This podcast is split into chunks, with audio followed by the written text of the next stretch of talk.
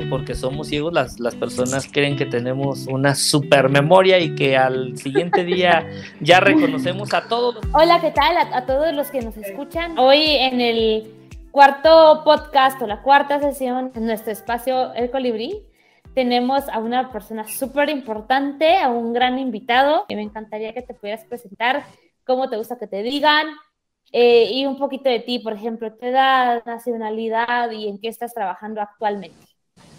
Ok, pues muchas gracias por la invitación.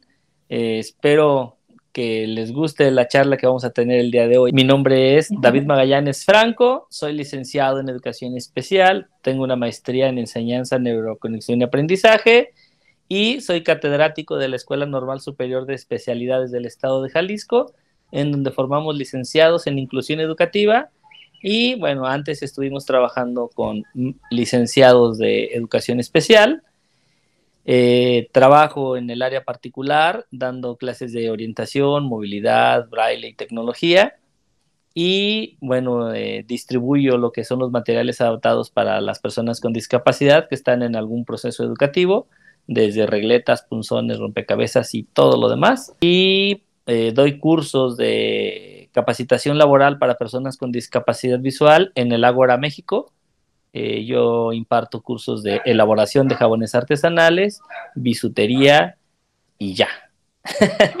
¿Qué Nada más, nada Un currículum bastante amplio si nos damos cuenta en el tema de, de, todo esto que implica la, la, discapacidad visual, ¿no? El no ver. Este, bueno, y como siempre también hoy está Eli aquí conmigo. Este, Eli creo que no te han escuchado en esta intro, así que por favor adelante. Hola, ¿qué tal a todos? Muchas gracias, Marce. Gracias, profe, por estar aquí. Para mí es un verdadero placer tenerlo en este espacio. Y pues también contarles a todos los que nos escuchan, a los que nos ven y a los que nos sienten, que el profe David fue mi maestro, de hecho, cuando yo estuve estudiando justamente eh, educación especial por ahí tuve la fortuna de coincidir con él y bueno, pues puedo decir que a la fecha ya somos grandes amigos y grandes colegas. Así que... Exacto. así que muchas gracias, profe, por, por aceptar. Y a mí me encantaría eh, que nos hable un poco de cómo es que usted vive y percibe la discapacidad visual, porque es importante eh, destacar que, aquí el profe David también es una persona que vive con discapacidad visual y que además es integrante de una familia en donde hay más de una persona con discapacidad visual. Entonces, a mí me encantaría que nos hable cómo fue su proceso, cómo es la dinámica en su familia, que eso también es algo súper interesante y, cómo lo vive ahora, como digamos, del, otro lado como profesional. Eh, muy bien, bueno, Vamos empezando por el principio, que ya no me acuerdo cuál era, pero no es cierto. Eh, bueno, se quiera. yo soy una persona ciega de nacimiento, eh, tengo, soy de los famosos RP o retinitis pigmentaria. Eh, tengo otros tres hermanos con la misma discapacidad, pero no tengan pendiente, no somos todos los de la familia. Yo soy de una familia de 10 hermanos, de los cuales cuatro tenemos la misma discapacidad unos en el ojo izquierdo, porque si ya saben que el RP se presenta siempre más fuerte en un ojo que en otro, bueno, pues algunos de mis hermanos tienen el ojo derecho, otros lo tenemos en el izquierdo, pero los cuatro tenemos la, misma, la misma discapacidad. en la familia, la dinámica, mm, tuve la fortuna, o tengo todavía la fortuna de tener una excelente madre que siempre se preocupó por heredarle a sus hijos educación curiosamente o por causas del destino, de los tiempos en los que mi madre fue, fue joven, a ella no se le permitía ir a la escuela porque pues en los ranchos acá en, México, en, particularmente en Jalisco, pues a las mujeres les decían que para qué estudiaban, que luego se casaban y ya para qué les servía tanto perder el tiempo en la escuela. Entonces, mi mamá nunca estudió, creo que solo fue hasta segundo de primaria, cuando mucho y ya no la dejaron estudiar, ¿no? A hacer las labores de la casa, a atender a los hermanos, al papá y pues a la visita. Y ella me imagino que siempre se quedó como con la tentación de estudiar. Y cuando nacen sus hijos con discapacidad, ella dice, pues siempre les voy a, los, voy a procurar que ellos estudien. Y fue una, fue una de las primeras eh, acciones que tomó mi mamá eh, para tomar el control de la familia, porque pues el control era de mi papá, ¿no? Mm. Y el oponerse a, a, las reglas de mi papá y a las órdenes de que pues no estudiáramos, que para qué, porque no veíamos, fue una de las primeras acciones que poco a poco le fueron dando el control de la casa a mi mamá.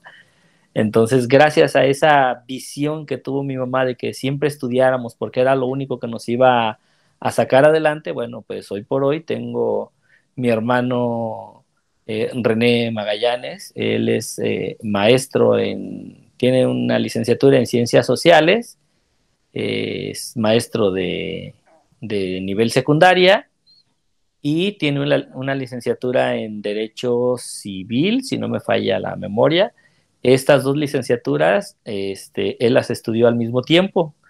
Entonces fue mi primer hermano, fue el primero de la familia que obtuvo una licenciatura.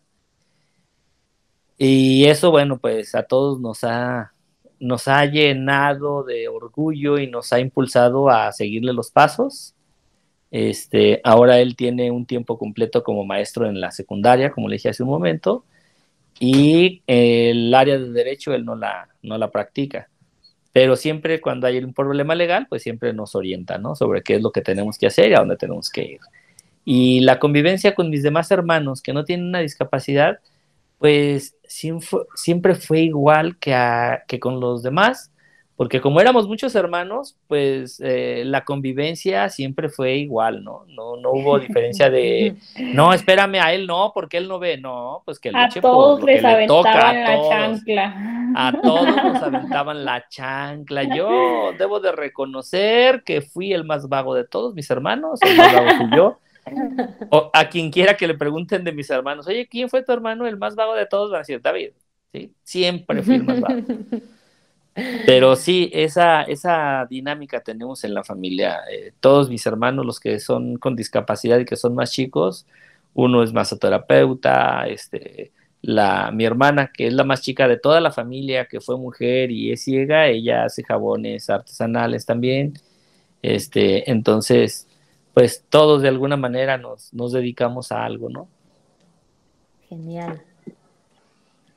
Y la siguiente pregunta sería, ¿y cómo vive la discapacidad ahora del otro lado, como profesional?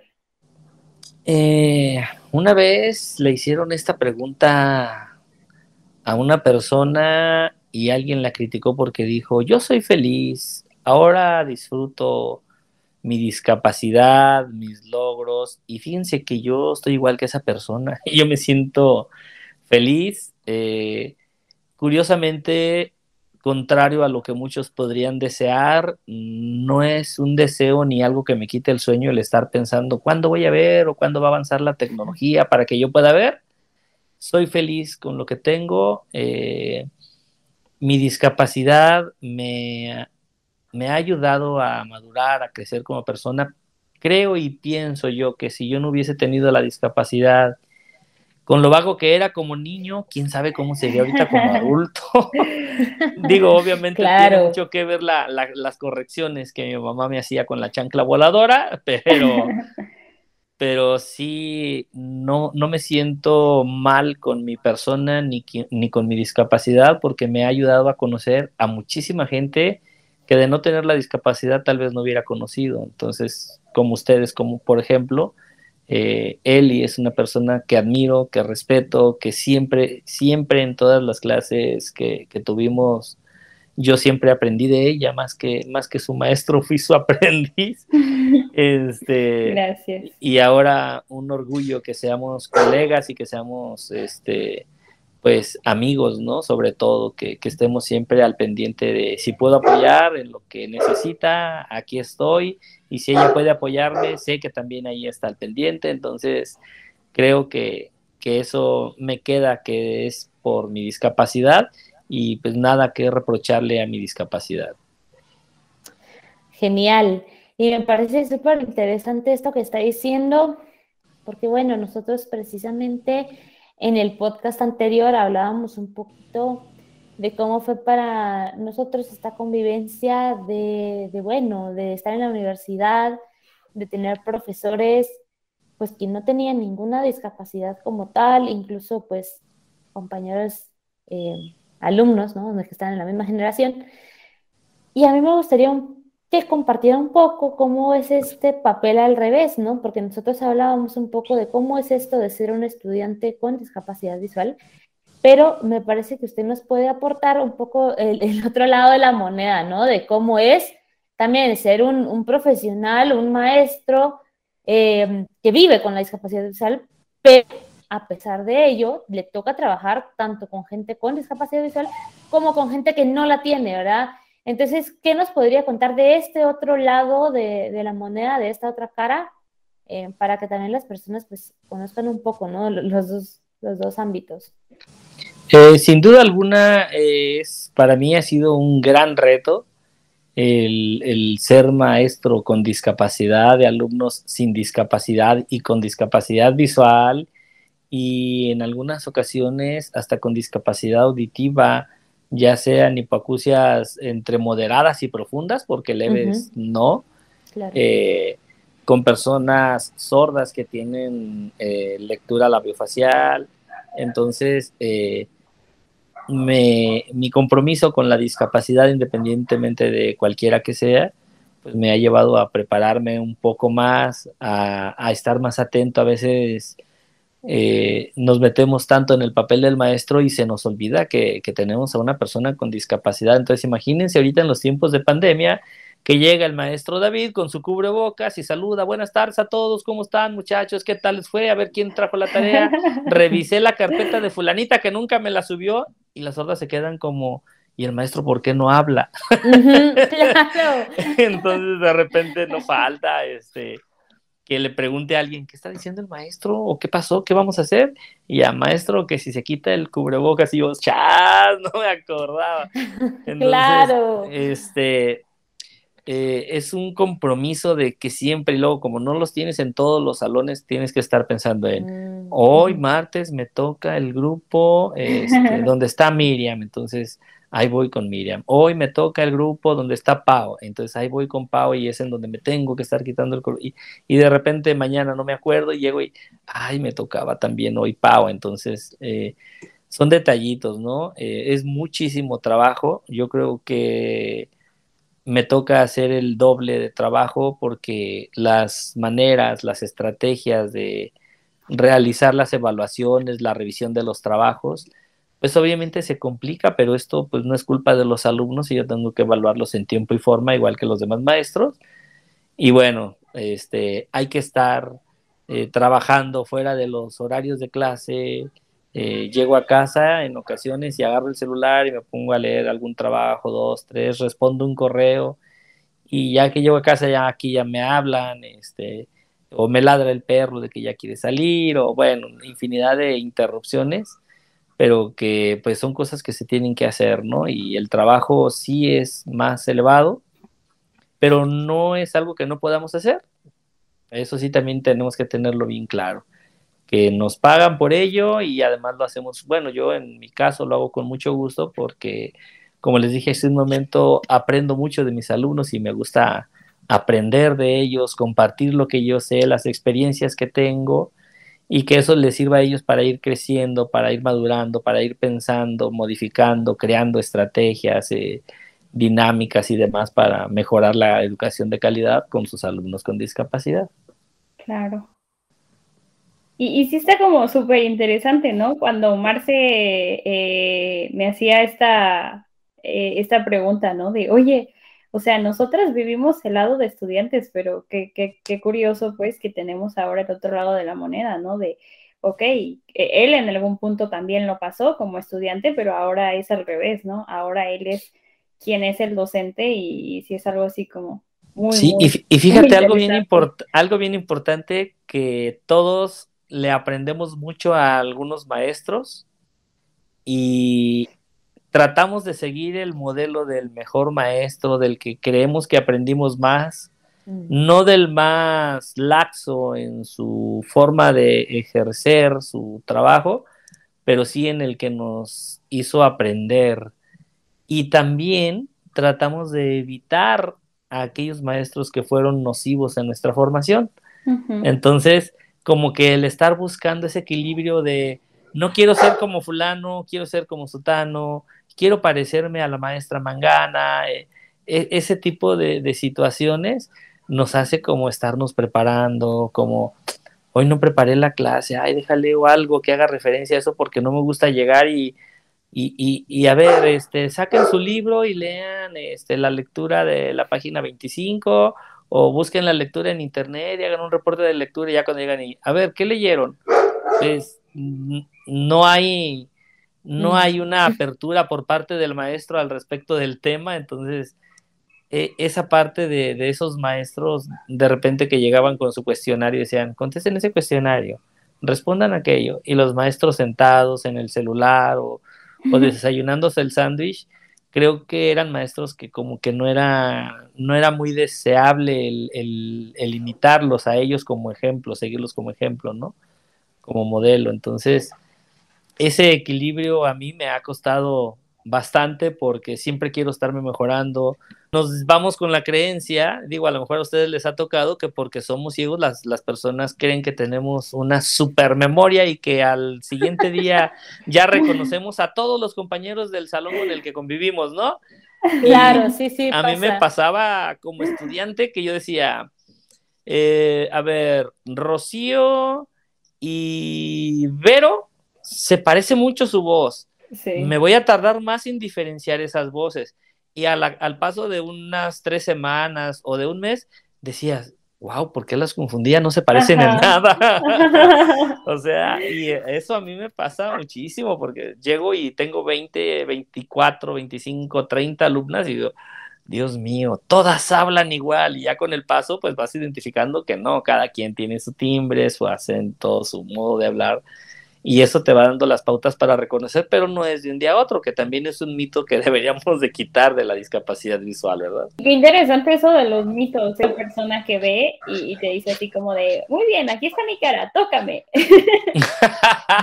no, no, no.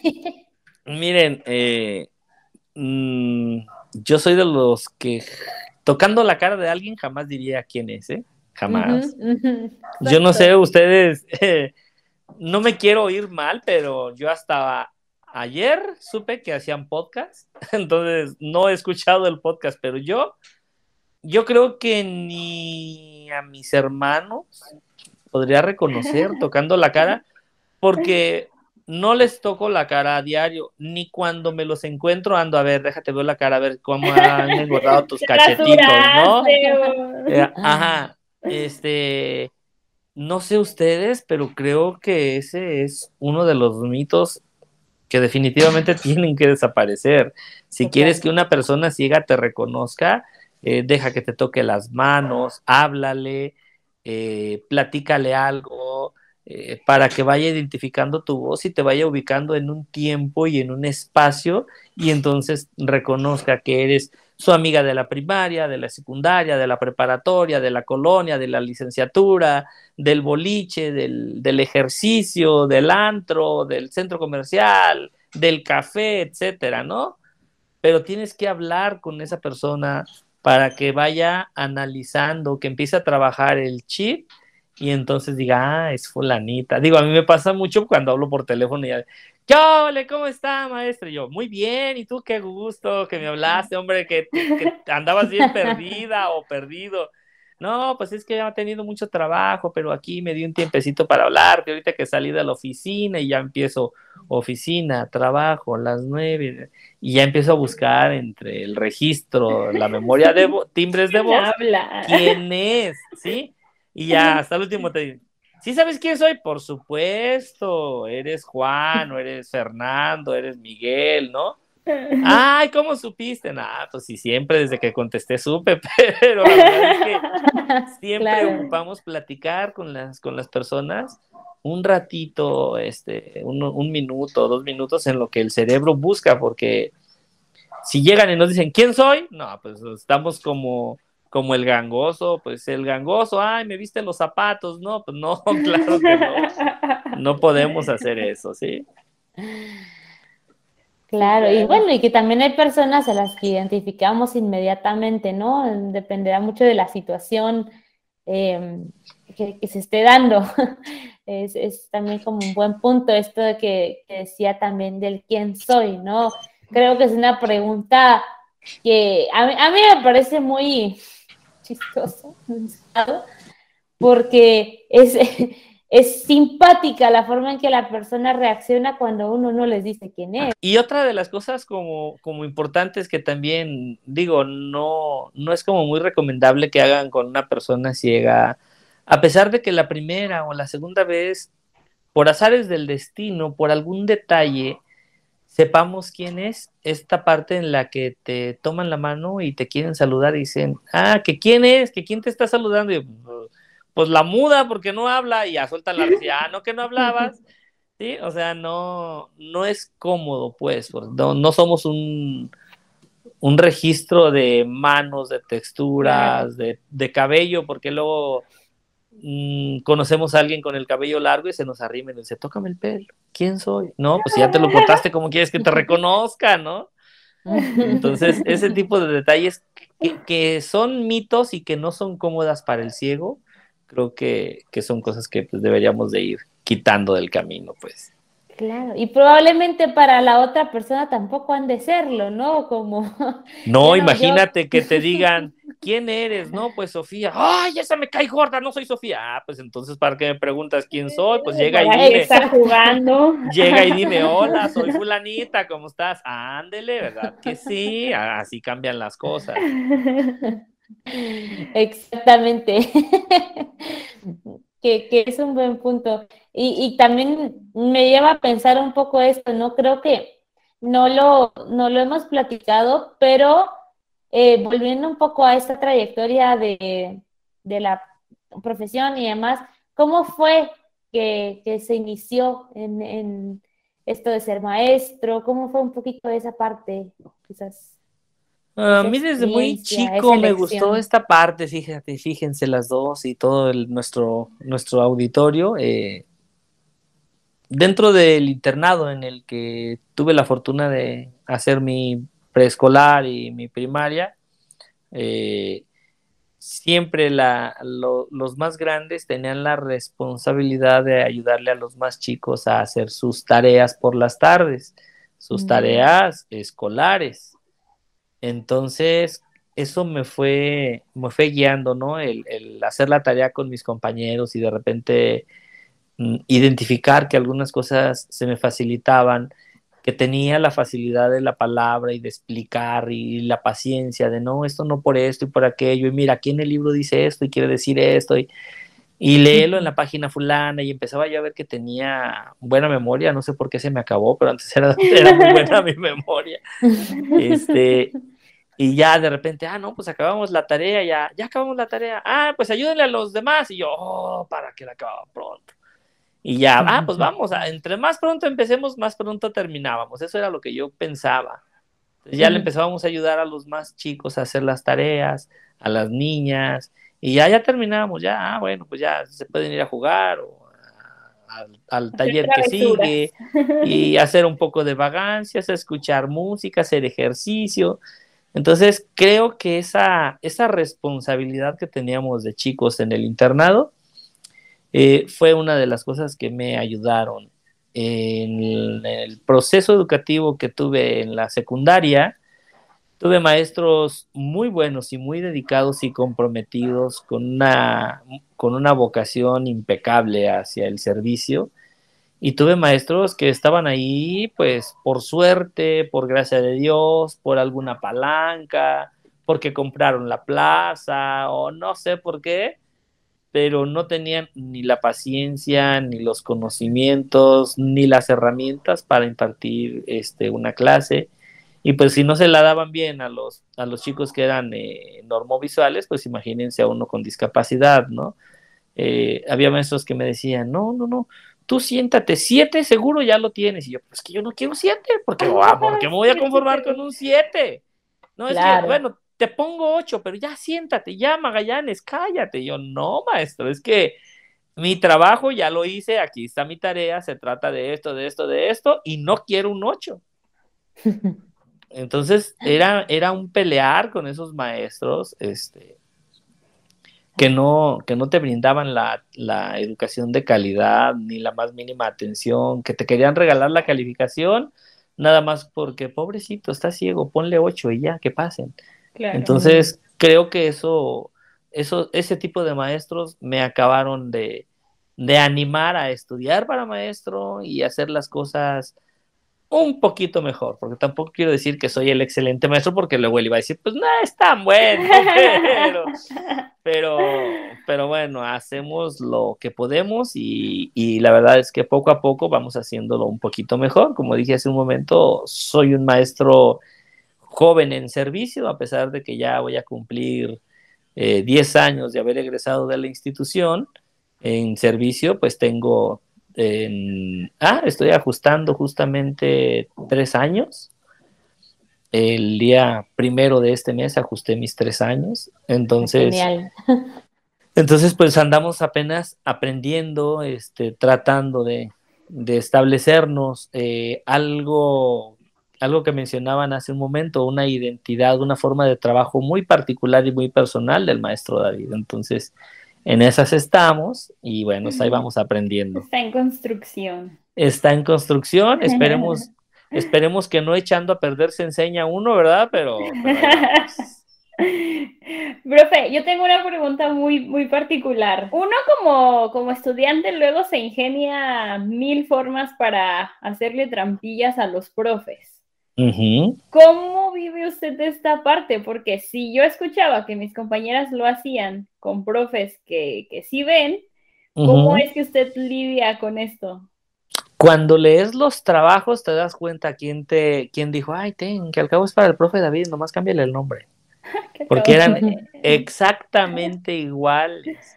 Y cuando fulanita, yo veía quién me lo entregaba primero y yo decía, a esta se lo copiaron. Lo siento, si la que lo pasó se atarugó y lo mandó después, por taruga. ¿Sí? Pero yo sí leo los trabajos y cuando veo un trabajo y luego veo otro y luego otro digo, a ver, a ver, a ver, el de fulanita era el, era el mismo. Y tienen los mismos errores, o sea, no le cambian absolutamente nada porque pues es el maestro David. Entonces, poco a poco te vas dando cuenta y algo que yo trato de fomentar mucho en mis alumnas es la confianza y la honestidad. Creo que en este aspecto no me dejará mentir Eli, en que siempre acuérdense que hay que ser bien honestos con los alumnos. Cuando salimos del aula, a pesar de que estamos trabajando con niños ciegos, tenemos que avisarles que ahorita venimos. Cuando regresamos, nada de que hay que llegar a ver qué está hablando de mi fulanito porque lo regañé. Tendremos que llegar y avisarle, ya vine, aquí estoy, en qué van, etcétera, ¿no? Entonces, como que esta parte de la honestidad, a pesar de tener un alumno con discapacidad, pues habla mucho de la sensibilidad que tenemos también para con el maestro con discapacidad, porque pues si ahorita me burlo del maestro, ustedes creen que no me voy a burlar de los alumnos, pues no. Entonces, creo que la creo que a final de cuentas habla mucho la ética y los valores que tenga la persona que estamos formando y bueno, yo hago la parte que me toca en en revisar siempre todos los trabajos y obviamente el estar fomentando siempre la honestidad, ¿sí? Si alguien me reclama de una calificación, entonces yo saco todos los trabajos que son iguales y por fecha. Fulanita me lo entregó primero, por lo tanto ustedes se lo copiaron a ella. ¿sí? Entonces mm. aquí tengo cuatro trabajos iguales. ¿Cuáles de quién? Pues no. Entonces, sí bajo puntos porque no puedes pensar exactamente igual que otra persona por más que sea ni tu gemela ni nada por el estilo. Entonces, entonces, ese tipo de detalles, yo siempre digo, a ver, ¿quién me reclama? Y no, a una le pongo 10, a otra le pongo 7 y, no me reclaman, digo. ¿Con qué cara, no? digo, ah, si se lo copiaron. Entonces, yo quisiera que alguien dijera, profe, nos copiamos la tarea. ¿Por qué a fulanita le puso 10 y a mí 7? Ah, entonces sí, para las dos. Pero no, no se atreven, no se porque el, día que pase eso, 7 para las dos. Claro, exactamente. Y que es un buen punto porque también ahorita decía esto, ¿no? De ser honesto eh, primero con el profesor para luego hacerlo ya como maestras con los alumnos y qué importante es esa, ese ese encuentro, ¿no? Porque probablemente para muchas alumnas será su primer encuentro con una persona con discapacidad visual. O sea, estas cosas pasan, ¿no? Y es esto de qué importante es la experiencia que también uno deja acerca de cómo se lleva y cómo se vive con la discapacidad para que, para que estos tabús que decíamos hace un ratito se vayan eliminando, se vayan desapareciendo y que más bien no se sigan fomentando, ¿no? Y mucho menos que se sigan creando nuevos. Así es. Fíjense, algo muy interesante al respecto de esto de, de tratar de burlarnos, ya sea del alumno o del maestro con discapacidad, o, de, o del alumno ciego burlarse del maestro que sí ve. ¿Cómo ven esta parte? Porque déjenme platicarles que hay historias acá urbanas entre los ciegos de algunos compañeros que en su momento cuando estuvieron cursando en la, secundaria, porque en la primaria, bueno, en el colegio donde yo estaba, todos mis maestros, aunque fueran normovisuales, sabían perfectamente el leer braille hasta con la estenografía. Ah, claro. Entonces, a ellos no les podíamos hacer eh, burla, broma o trampa. Pero cuando llegaban a la secundaria decían, ah, me dejaron una tarea, cinco páginas, entonces, tenían por ahí de los apuntes que tenían, engrapaban cinco hojas de lo que fuera, nomás medio leían el tema y luego les decía al maestro, ¿hiciste la tarea? Sí, maestro, se trata de esto, de esto y de esto, aquí están mis hojas en braille. Ah, ah, muy bien, pues el maestro, ¿cómo las leía? Sí, ¿Cómo se daba cuenta? Entonces, el maestro nomás le ponía ahí, ok, entregada, y el ciego se llevaba sus hojas. Y volvían a dejar otra tarea, y el ciego agarraba sus mismas hojas y las llevaba. Sí, maestro, el tema se trata de esto, de esto y de esto, aquí está mi tarea. Hasta que hubo un maestro que dijo, mm, ¿cinco hojas? Ah, caray. Ah, muy bien, gracias, ¿y estás? Le firmó la hoja, pero el ciego nunca se dio cuenta. Ah, Cuando volvió a entregar la tarea con la misma hoja, le volvió a firmar hasta que llevó la tercera vez, le dijo, oye, fulanito, bueno, está bien que no quieras estudiar, pero tampoco me quieras ver la cara. Tu hoja tiene cuatro firmas porque me has traído cuatro veces la misma tarea. O sea, qué vergüenza y qué bochorno.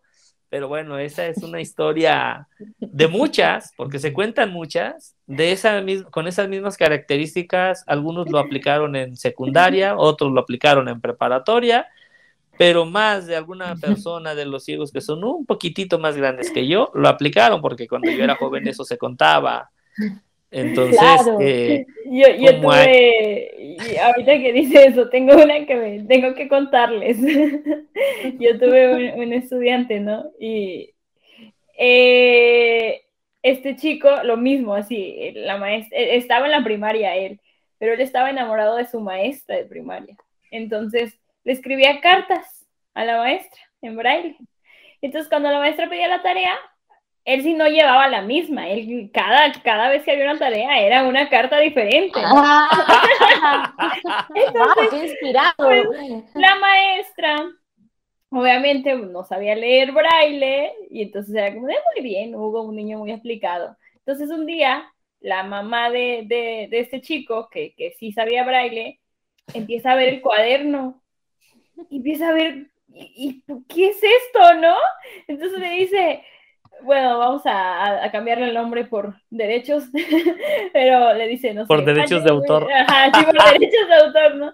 Le dice, Juanito, ¿qué es esto? Explícame, que no sé qué. Y, y, pero para esto, para cuando la mamá se dio cuenta, yo creo que el chico ya llevaba como un mes llevando cartas en, de, de tarea. Que ya, pues la mamá a partir de ahí ya se puso a revisar las tareas siempre, ¿no? Para que hiciera lo que tenía que hacer y no cartas. ¿Y, la maestra? No, la no, la maestra no se enteró. La mamá no. Pues, ¿Qué le decía, no? No, pues yo le he dicho, maestra, mi hijo está enamorada de usted, ¿quién le trae las tareas y usted se las firma? ¿Hablamos con dirección o qué hacemos? Sí, no, bueno, pues nomás para que vean que no nada más un alumno normovisual le, le puede hacer trampa a un maestro ciego, eh, siempre al revés también se da. Al, revés también se da y siempre uno como alumno trata de hacerle trampa a los maestros, ¿eh? O sea, siempre es como, fulanito, pásame la tarea, ahorita le cambio la letra, le corrijo dos, tres cosas, le cambio los títulos. Entonces, no es algo de lo que pudiéramos decir que estamos exentos, pero sí, sí podría ser más complicado que lo identificáramos. En mi caso, yo sí he detectado varios casos. Este, afortunadamente no en el mismo grupo, pero sí he identificado casos de, tareas copiadas tal cual, ¿eh? ni siquiera es pásamela y la modifico, copiado tal cual. Profe, se nos está acabando el tiempo. Lamentablemente esto vuela cuando la verdad. Sí, esto vuela cuando uno lo pasa a gusto, pero tenga por seguro que no va a ser la última vez. Ya, eh, esto apenas fue el principio, como yo le dije, apenas llevamos, yo creo que un cuarto de la tacita de café. Entonces, pues esperemos que más adelante ya tengamos tiempo para, tomarnos el termo completo. no, Y seguramente sí le vamos a volver a, a, hacer la invitación para que nos acompañe en este espacio, porque creo que es, es genial poder también como compartir la vida, ¿no? La vida más allá de aquellos mitos que se fueron construyendo y que bueno, para eso está también ese espacio, ¿no? Para, para romper los mitos, los ideales, esas expectativas un poco absurdas y todos estos tabús que, que nos acompañan a veces. Así es, sobre todo porque pues se piensa que la discapacidad no puede hacer muchas cosas y entre ellas yo creo que yo creo que hace unos años eh, pensaba que no podríamos hacer este, un podcast, no podríamos hacer un video en YouTube, no podríamos estudiar eh, una carrera en nutrición y ahora, bueno, pues infinidad de compañeros que se dedican a hacer videos, a hacer TikToks, eh, nutriólogas, psicólogos, maestros, abogados y demás, y que las personas que nos escuchan y tienen algún hijo con discapacidad, pues sepan que hay muchísimas oportunidades para estudiar, para trabajar, para ser exitosos, para triunfar en la vida y que lo único que necesitan es el apoyo de la familia para salir adelante. Claro, y la actitud, ¿no? También. Siempre. Sobre todo la actitud, ¿no? Porque yo creo que los tres que estamos aquí presentes eh, es algo que, que siempre hemos como tenido bastante marcado, ¿no? La actitud y, y el hecho de decir, claro que se puede, y, lo hablábamos en la sesión pasada, ¿no? De la historia de una nena pequeñita que con una simple, simple frase fue como, pues lo único que no puedo hacer es ver, nada más, ¿no? Entonces, ¿Ah, La Exactamente. La actitud es, es lo que cuenta. Así que, amigos que nos escuchan, que nos ven y que nos sienten, pues ahí está eh, el licenciado David, el maestro, porque es todo un maestro, David Magallanes. Muchas gracias por, por acompañarnos nuevamente. Gracias por escucharnos. Y Marce, ¿quieres recordar a todos? Sí, sí, por favor. Y recuérdense, recuérdense de siempre comunicarse con nosotros, eh, seguirnos en redes sociales, Facebook, Instagram, Twitter, YouTube. Y bueno, también nos pueden escribir a, nuestro correo si tienen dudas, preguntas, comentarios. Si quieren compartirlo, no sé, una historia, lo que se les venga, escríbanos a hello.suno.com, es H-E-L-L-O suno.com. Y pues para nosotros siempre es un gusto saber qué tiene que decir eh, cada uno de ustedes. Y pues estamos entonces para la próxima sesión. Muchas gracias a todos. Muchas gracias por la invitación y hasta luego.